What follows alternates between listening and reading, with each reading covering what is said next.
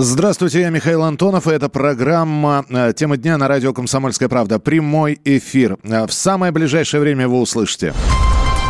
Депутаты Госдумы хотят получить право формировать правительство.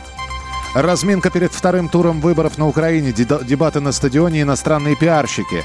Кабмин расширил ипотеку под 6% для семей с детьми. А что, так можно было? Рэпера Фейса не взяли в армию из-за татуировок. Об этом и не только в ближайшем часе. Председатель Нижней палаты парламента Вячеслав Володин предложил допустить Государственную Думу и депутатов к формированию правительства. Депутаты должны участвовать в консультациях при назначении членов правительства, но для этого требуется внести изменения в Конституцию. Есть вопросы в обществе, они возникают практически каждый раз, как только мы подходим к памятной дате и обсуждаем вопросы, связанные с нормами и положениями Конституции, насколько они эффективны, насколько сегодня они не утратили свою сущность. И в этой связи 25 лет э, то время, когда можно, в принципе, было бы ответить на эти вопросы. Ни в коем случае не замахиваясь на основополагающее положение, но вместе с этим возможно найти формат с участием судей Конституционного суда, ведущих ученых э, в области конституционного права, экспертов, и посмотреть, вот э, как Конституция и нормы в развитии Конституции работают сегодня, насколько они соответствуют тем положениям, которые были приняты. Это был Вячеслав Володин, который говорит об изменении Конституции, некоем расширении полномочий депутатов Нижней Палаты парламента. Но если не замахиваться на основополагающие положения, то как обеспечить работу поправок? Пока инициатива вызывает много вопросов, заявил «Комсомольской правде» ведущий эксперт аналитического управления Центра политической конъюнктуры Дмитрий Абзалов хочу посмотреть на то, как, э, например, коммунисты, представители ЛДПР, Справедливой России и ЕР будут совместно вырабатывать министра, например, экономического развития. Ни один министр экономического развития не получит все четыре ключа. Как будет дополнительно строиться сама система согласования, то есть она будет по комитетам идти, например. Какие будут даваться заключения, то есть будут ли все министры с копом голосоваться или по одному. Ну, например, парламент не согласован одного министра гипотетически. А что дальше? То есть это означает что? То, что премьер не может его назначить, тогда надо вообще всю нормативную базу применять. Потому что получается, что не премьер представляет кабинет министра. Или, например, премьер может упереться. На самом деле очень сложная составляющая. Либо надо менять всю нормативную базу, либо надо как-то делать ее в таком мягком системе, которая особенно ситуацию не изменит. Это был Дмитрий Абзалов об инициативе Вячеслава Володина, который предложил допустить Госдуму к формированию правительства. Ну а Украина готовится ко второму туру голосования. Из 38 кандидатов выбор сократился до двух. Действующего президента Петра Порошенко и актера Владимира Зеленского, который обошел всех своих соперников в первом туре. У каждого своя стратегия подготовки к финалу президентской кампании. Например, экс-кандидат в президенты Украины и депутат Рады четырех созывов Олег Царев говорит о том, что десант Трампа работает в штабе Зеленского уже четвертую неделю. Ну, вот за очень короткий период времени с Зеленским установили контакты практически все олигархи. Ну, первая пятерка. Его команда поддерживает э, сейчас контакты со всеми финансово-промышленными группами, не только с Коломойским. Поэтому сказать, что он сейчас аутсайдер, этого не скажешь. Не говоря о том, что Зеленский как раз именно тот кандидат, которого сейчас поддерживают Соединенные Штаты и Израиль. Больше того, они проводили собеседование с рядом игроков и убеждали их, чтобы они не противодействовали Зеленскому.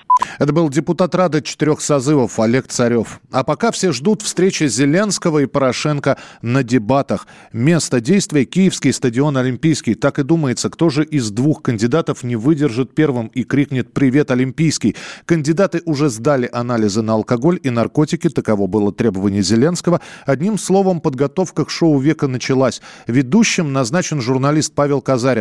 Штабы назвали своих секундантов. Порошенко будет представлять спикер его штаба Олег Медведев, а Зеленского Кирилл Тимошенко. Какую тактику выберут оппоненты сейчас, можно только гадать. Но, как считает специальный корреспондент «Комсомольской правды» Александр Коц, очевидно, что штабы сейчас работают без перерывов на обед. С одной стороны, необходимы заготовки ярких и, как правило, популистских тезисов, которые понравятся электорату. С другой, нужно чем-то поддеть соперника, раскачать его из стороны в сторону, чтобы решающим апперкотом повалить на помост. Петр Порошенко уже слегка раскрыл карты. В своем видеообращении он сказал – цитирую, «Быть президентом и главнокомандующим – это не игра и не желание понравиться. Это значит нести ответственность за людей, за страну внутри и на международной арене. И дебаты делаются не ради зрелища на стадионе. Это серьезная дискуссия о стратегии развития страны, о ценностях, об историческом векторе и приоритетах». Конец цитаты. Но стадион – это как раз ради зрелища, хайпа, куража, эмоций. Действующий президент наверняка в очередной раз похвастает Томасом, безвизом, сильной армией, разрывом с Российской империей – и попытается показать Зеленского непрофессионалом, который ничего не смыслит ни в политике, ни в экономике, ни в военном деле. Но именно поэтому за него и проголосовала треть страны. Наелись уже профессионалов. Да и Томас какой-то никем не признанный. И без виз довел не до Венской оперы, а до работы в польских туалетах. И Дебальцева с Иловайском все еще помнят. В штабе Зеленского готовят неудобные вопросы для Порошенко, намекают и на наличие некого компромата, который может быть обнародован в прямом эфире. В любом случае, лидер президентской гонки лучше понимает, что за публика придет на стадион и как с ней общаться. А работать он будет именно с ней, а не с оппонентом. Над эффективными заходами и шуточками, думаю, сейчас наверняка трудится весь творческий коллектив 95-го квартала. А на случай ударов ниже пояса у Зеленского есть опыт КВН, благодаря которому он способен на молниеносную реакцию и экспромт. Это видно даже из его разговоров пятилетней давности с пранкерами. И в раунде между демагогом и весельчаком победитель очевиден. Это был Александр Кот, специальный корреспондент «Комсомольской правды», и мы продолжаем следить за событиями, которые разворачиваются перед вторым туром на президентских выборах на Украине. Анастасии Волочковой, балерине, пришлось отвечать на провокационные вопросы. Она стала главной героиней программы Ксении Собчак, но осталась недовольна тем, как все прошло. Волочкова утверждает, что не видела и половины того, что снимала телевизионная группа, но надо заметить, что в интервью Волочкова была весьма откровенна. Когда я приехала в Москву, я еще, знаешь, я же все это в театре, знаешь, там балеты, спектакли, прием балерина Мариинского театра, потом Большого, все. Я думала, что это сказка, в которую я попаду. Я обижалась, когда, знаешь, выпады в мой адрес или смешные вещи, юморные кто-то говорил. Но потом, потом я поняла, что это реально жесткая жизнь, что это не балет «Щелкунчик». Здесь нужно выживать, но в то же время я нашла в себе силы не озлобиться. А просто когда я была вот такая, да, все говорят, да что ты там выделываешься? Никто не мог поверить, что это искренне. А когда я сказала, ребята, вы меня извините, пожалуйста, я включаю Волочкову. Да, я вот такая. Это тоже не понравилось. Это плохо или хорошо? Мне 43 года, да, я должна была как? Сидеть, как целка македонская на выданье невесты какая-то, да, сидеть и ждать Нет, своего мужчины, своего часа. Ты знаешь, что меня обожают дети. Я этим очень дорожу, что они меня знают и любят. Как танцующую балерину, понимаешь, что у меня есть чем Смотри, гордиться. Ну, как относятся ко мне мужчины? Что же они тогда, как пчелы на мед на меня летят? Вот я, мне же не 18 смотри. лет. Я сама решу, куда мне идти, в какую сторону. Потому что мое место я никому не уступлю, никому не отдам. И если бы я была тебе неинтересна, как человек, который поднимет рейтинг этим программам, я поднимаю и рейтинг своим именем и своей человеческой Нет, позицией. Чем именно? И тем на меня люди смотреть, смотреть любят, потому что я красивая, интересная, яркая и неординарная.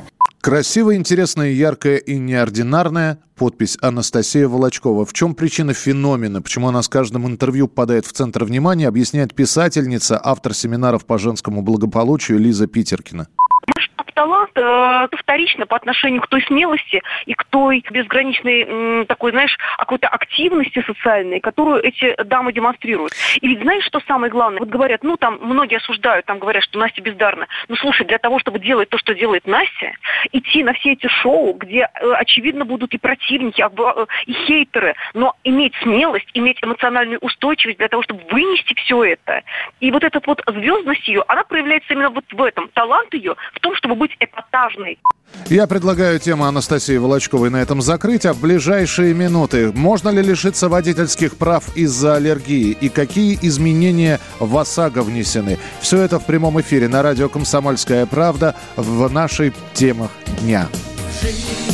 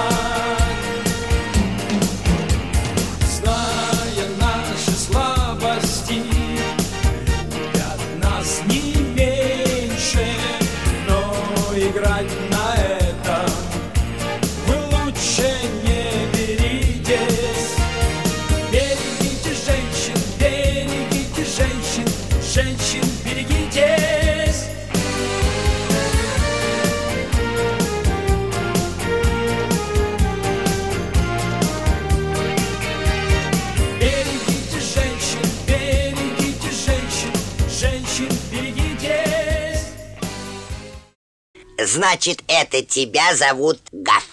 Меня. Не годится котенку иметь такое имя. А какое имя годится иметь котенку? Как назвать, чем кормить и с кем оставить во время отпуска. День открытых зверей на радио «Комсомольская правда».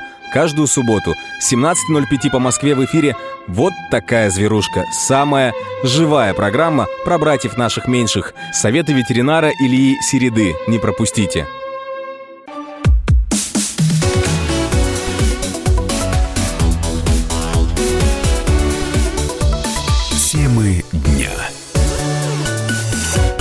Продолжается прямой эфир на радио «Комсомольская правда». В России досрочно начался сезон цветения растений, в средствах массовой информации появились сообщения, что сотрудники ГИБДД открыли охоту на аллергиков. Мы решили узнать, а правда ли, что после принятия антигистаминных препаратов нельзя садиться за руль. С этим вопросом мы обратились к врачу-аллергологу-иммунологу Владимиру Болибоку. Большинство средств э, антигистаминных первого поколения обладают достаточно сильным седативным эффектом. То есть они реально и сонливость вызывают, и могут снижать скорость вот этих вот реакций, как мы говорим, психомоторно. Средства второго поколения как бы в меньшей степени вот такое действие оказывают, но все равно в большинстве инструкций стоит рекомендация, что не рекомендуется садиться за руль и управлять какими-то механизмами. Единственное, что вот остается таким пациентам, это применение препаратов э, так называемых глюкокортикоидов топических. То есть есть спрей в нос, э, капельки в глаза, которые могут симптомы снять. Но вот э, противовоспалительное действие там никакого не оказывает. Это был Владимир Болибок, врач-аллерголог-иммунолог, и мы продолжим автомобильную тему буквально через несколько секунд. Темы дня. В начале этой недели вступили в силу изменения в закон об ОСАГО. Теперь автовладелец самостоятельно выбирает страховую компанию. Что еще поменяли в автогражданке и как это отразится на стоимости полиса, разбирался мой коллега Юрий Кораблев.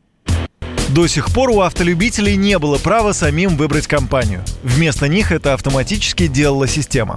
Так что процесс был похож на лотерею. Теперь же право выбора переходит к водителю. Все страховые, у которых есть лицензия, будут представлены в программах «Е-гарант» для электронных документов и «Единый документ для бумажных». Для автовладельцев нововведения удобны. Они позволят избежать мошенничества, считает автоэксперт Игорь Маржаретта. Принципе, появляется возможность у людей, которые живут в регионах, где введен единый агент ОСАГО, то есть это регионы, где наиболее распространено мошенничество, таких регионов у нас порядка 10. Там была система единый агент, ты хотел купить какой-то полис, но дальше уже в компьютере выдавал тебе полис не той компании, которую ты хотел, а некой другой, но которая тут зарегистрирована. То есть таким образом страховые компании перераспределяли убытки между собой. Это говорит просто о том, что рынок страховой, который переживал тяжелейший кризис, начал стабилизироваться благодаря принятым мерам. И идем мы к тому, что, в общем, ситуация нормализуется. Некоторые неудобства ожидают лишь страховые компании. На них лягут дополнительные расходы. Но, по словам главы Российского союза автостраховщиков Игоря Юргенса, лояльность клиентов вырастет и станет меньше жалоб. Это покроет все издержки. Расходы увеличатся на IT-системы страховщиков, на внутренние учеты. Но это потребитель не почувствует, потому что это у нас в сметах заложено. В целом, поскольку удовлетворенность услугой будет выше, жалоб на страховщиков будет меньше, связанных с тем, что люди не могут выбрать себе компании по Е-гаранту. Тогда, когда они заходят на сайт, в любимую компанию уже все выкупили. В настоящий момент этот барабан будет пополняться постоянно. Поэтому в связи с тем, что меньше будет нареканий и жалоб, плюсов больше, чем минусов. По-новому с апреля рассчитывают скидку за безаварийную езду, так называемый коэффициент бонус-малус. Он повышается, если водитель допустил аварии, и понижается, если их нет. Этот показатель влияет на стоимость полиса. И как рассказал координатор движения «Синие ведерки» Петр Шкуматов, скидка может быть очень внушительная.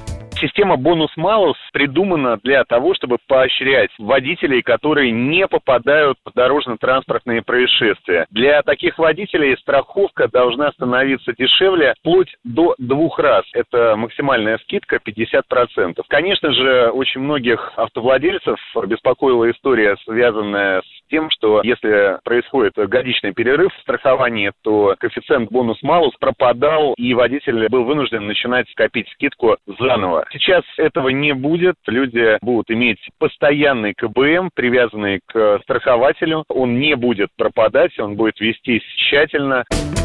Теперь бонус-малус будет начисляться только один раз в год, и в течение этого периода он не будет пересчитываться.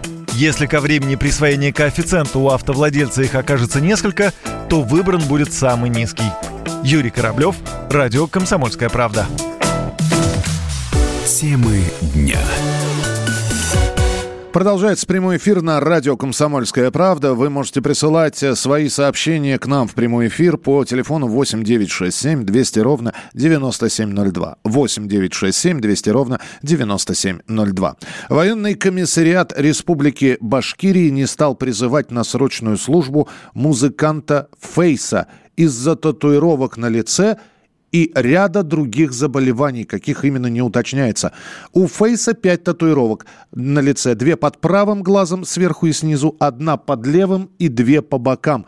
Такие татуировки уже признак психического расстройства, говорит председатель военно-врачебной комиссии. Например, был рэпер Фейс, который не прошел медицинское освидетельствование. В армию он не пошел не только поэтому, у него был еще ряд заболеваний, о которых я не буду распространяться.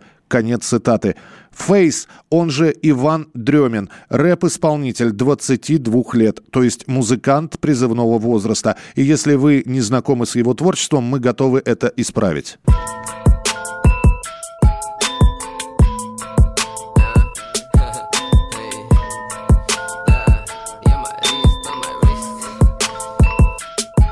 Нам не выжить без смеха, прям как без русского мата Мой отец КГБшник, а моя мать с автоматом И мои дети солдаты карательных батальонов А мои братья блестители наших темных районов. Чувства юмора и нет, ведь так бы я давно смеялся Над жизненной ситуацией, в которую загнал себя. Нет веревки, пусть тогда меня удушит галстук. Поскорей бы умереть, ведь я живу напрасно Ну вот теперь и вы знаете, кто такой Фейс. А после того, как новость о том, что его не взяли в армию из-за татуировок на лице, стала распространяться по интернету, э, слушатели, пользователи интернета стали комментировать, а что, так можно было? Неужели тату на лице могут стать причиной, чтобы официально не проходить службу? С ними вообще не возьмут? Или в какие-то отдельные подразделения? За консультацией мы обратились к военному обозревателю «Комсомольской правды» Виктору Бранцу. Призывник, у которого есть ярко выраженные приметы на теле, касательно это лицо, шея, спина, живот, такого призывника никогда не возьмут в разведку, потому что есть категорическое правило, которое призывные комиссии и в армии строго соблюдают. Это уже новая проблема для нашего призыва, потому что раньше мы не встречали людей, которые приходили в армию с татуировками на лице. В других местах, конечно, были, и на этой призывные комиссии закрывали глаза, если эта татуировка, допустим, закрыта. Сейчас, похоже, ситуация требует урегулирования этих законов, чтобы у правозащитников, у самих призывников, у их родителей не было претензий по части вот такого поворота дела, когда призывник входит в армию с разукрашенной физиономией.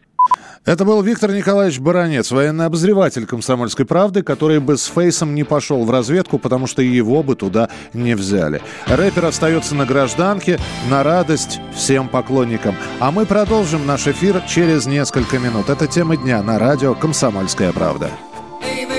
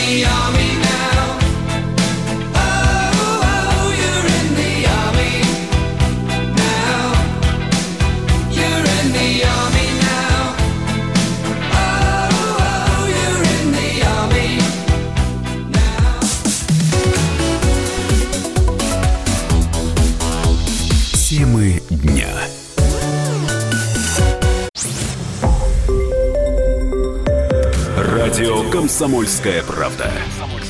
Более сотни городов вещания и многомиллионная аудитория. Нижний Новгород 92 и 8 FM. эм. Саратов 96 FM. Воронеж 97 и 7 FM. Москва 97 и 2 FM. Слушаем всей страной.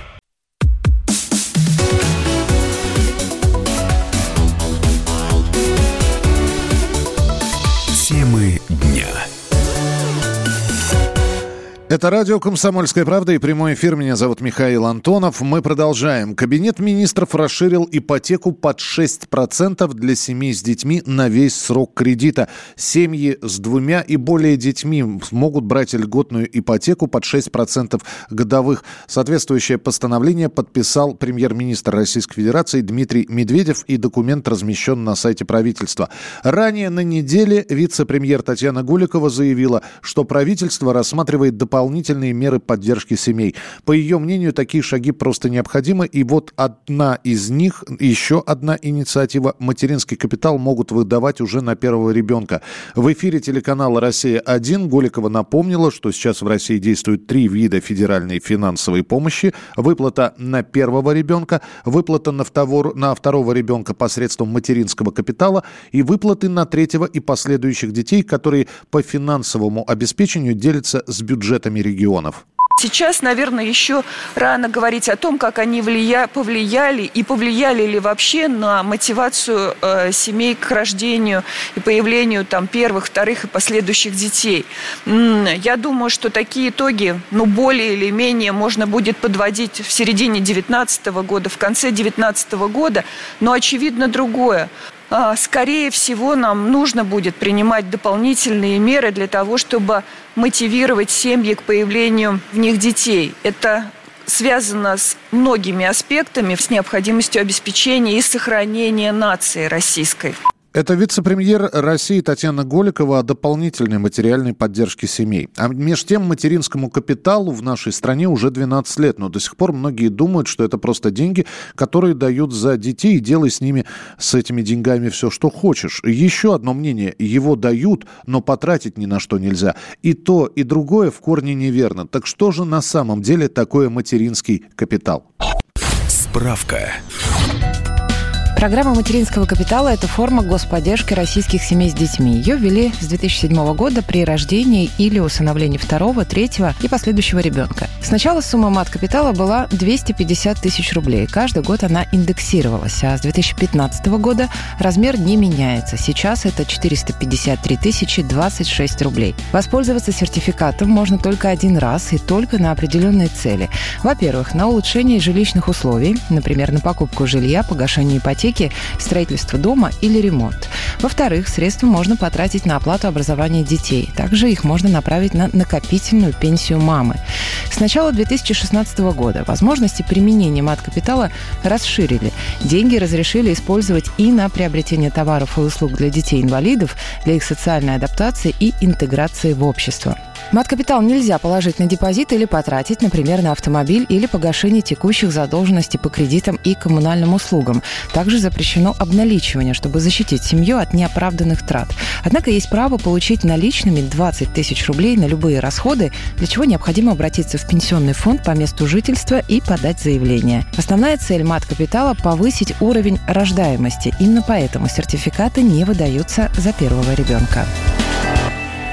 Итак, что же предложили на этой неделе еще раз? За третьего и четвертого ребенка и последующих детей по 50 дополнительно тысяч рублей. За первого ребенка также давать материнский капитал. Эти предложения были озвучены на этой неделе. Но такая господдержка семей вряд ли может повлиять на показатели демографии. Нужны другие меры, так считает доктор экономических наук, директор Института демографии Высшей школы экономики Анатолий Вишневский. Какая-то поддержка и, может быть, даже большая семьям нужна, но вот э, такие меры уплаты за рождение ребенка, они не будут эффективными, они только могут внести дополнительные колебания в число рождений по годам. Один год родится больше, но зато в следующие годы родится меньше, потому что ну, некоторые люди, если можно так сказать, клюнут на эту э, удочку и родят раньше, чем они собирались, если она не собиралась рожать вообще детей, то такая мера ничего не даст. Нужно идти не по пути таких вот мер, ну, буквально уплаты за детей, а надо идти по пути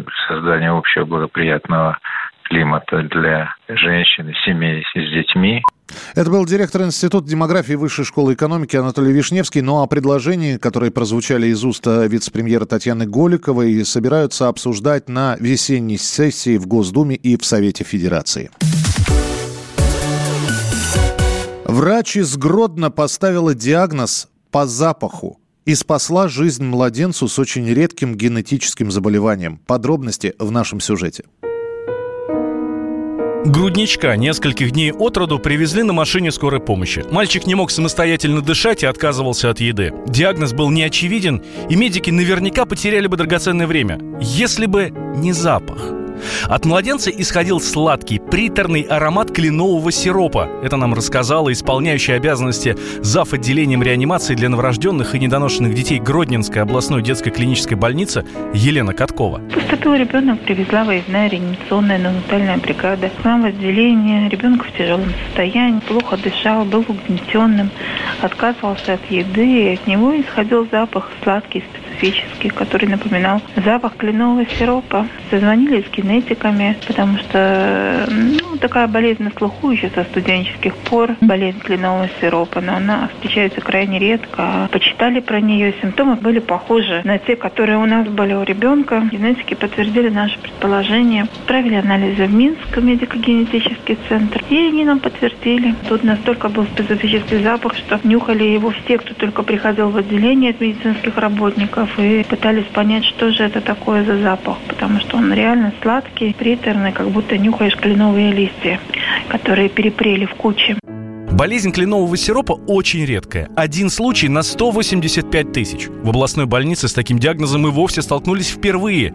Сейчас мальчик чувствует себя хорошо. Ему прописана строгая диета. За его судьбой проследила корреспондент «Комсомольской правды» в Беларуси Мария Илишевич. Этот малыш провел в отделении реанимации полтора месяца. Там он был на искусственной вентиляции легких. Потом, когда какие-то жизненно важные функции восстановили, то его перевели в другое отделение. Там он тоже еще три недели провел. В общем, в общей сложности больше двух месяцев ребеночек этот провел в больнице. Ну и сейчас он с родителями, все достаточно хорошо, растет, врачи за ним наблюдают. Но сложность в том, что с этим заболеванием всегда нужно придерживаться строгой диеты. Детей и взрослых кормят специальной смесью, и им нужно ограничивать естественный белок. То есть им нельзя молоко, нельзя молочные продукты, рыбу, мясо.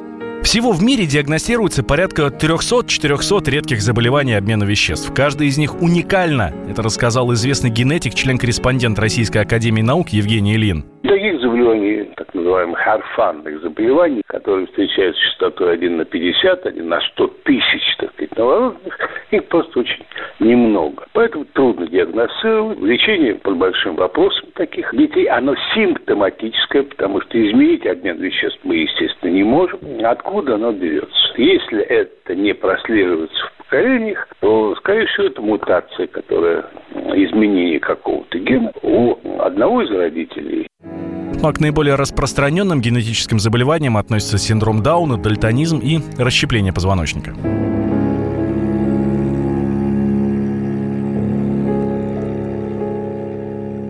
Мы продолжаем прямой эфир на радио «Комсомольская правда» и напоминаем, что темы, которые звучат в нашем эфире, вы можете обсуждать и присылать свои сообщения. 8 9 6 7 200 ровно 9702. 8 9 6 7 200 ровно 9702. В мире много раздражителей. Кого-то раздражает мобильный звонок э, телефона э, по утрам э, в виде будильника. Аллергиков раздражает пыльца цветущих растений. Кого-то раздражает Анастасия Волочкова, а кого-то Сергей Шнуров. Сергея Шнурова, лидера группы «Ленинград», надо выгнать из общественного совета по культуре при Госдуме. С таким заявлением выступил председатель партии ветеранов Ильдар Резяпов. Его возмутило, как музыкант высказался о крупнейших российских городах – Ленинграде и Москве. Ведь Шнуров, как член комитета, мог бы помогать жителям двух столиц, а не оскорблять их, говорит Резяпов. Вот этот батл, который у них состоялся, то есть он совсем неуместный, такое самодурство и сравнивание двух, э, прежде всего, столиц Российской Федерации, то есть это Санкт-Петербурга, Ленинграда, и в том числе город является блокадным, э, с большой историей, серьезной историей, в том числе Москва, город-герой. Как возможно их в целом сравнивать в данном формате, мы считаем, ну, это необъяснимо. Российский певец, э, это вообще неуместно. Выражение такое. необходимо принять,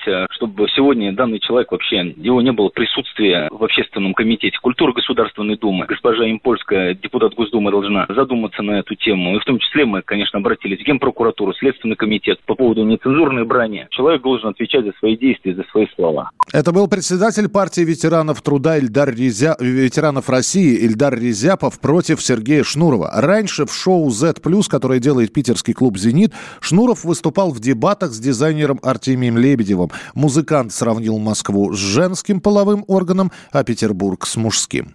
Если посмотреть на карту Москвы сверху, а, Москва напоминает любому человеку, даже не имеющего еще никакого сексуального воспитания, круглая, размазанная и волосатая. Санкт-Петербург, он же мужского рода, он как и по карте именно напоминает Поэтому кто кого тут совершенно не нужно даже думать. Да? Москва женского рода. Согласен? Не поспоришь. Вот, Петербург самый город в прямом смысле этого слова. Но даже он лучше Москвы. Нет, он просто ее Все. Москва, по ком звонят твои колокола? Москва, почем твои золотые купола? Бум, бум, бум, бум. А мы продолжим темы дня на радио «Комсомольская правда». Через несколько минут оставайтесь с нами. Будем обсуждать и другие темы, которые появляются на информационных лентах и обсуждаются в интернете. Темы дня.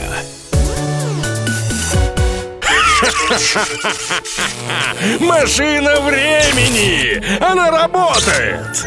Док, а ты уверен? Да! Посмотри сам! Но, док, это же просто радиоприемник.